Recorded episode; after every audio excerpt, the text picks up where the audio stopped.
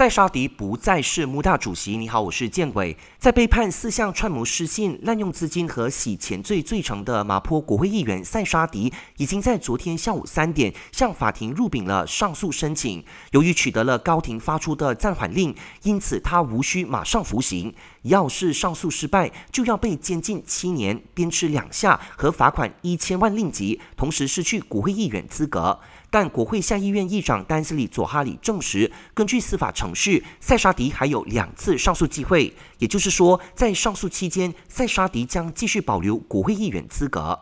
也是大马民主联合阵线穆达主席的塞沙迪宣布，在洗清罪名前，他将暂时卸下党主席一职，并由署理主席阿美拉接替他在党内的职务。吃了一提，阿美拉是柔佛优景镇州议员，是塞沙迪之外唯一的穆达民选代表。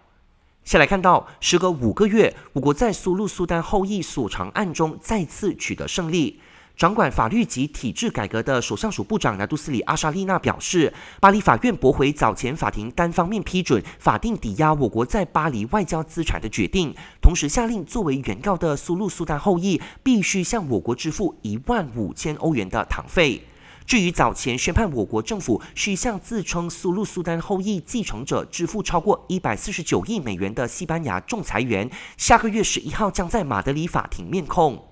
最后，本台正在招募新人主播，欢迎符合资格者将履历表和一分钟的新闻录音发送到 newsroom at astro dot com dot my。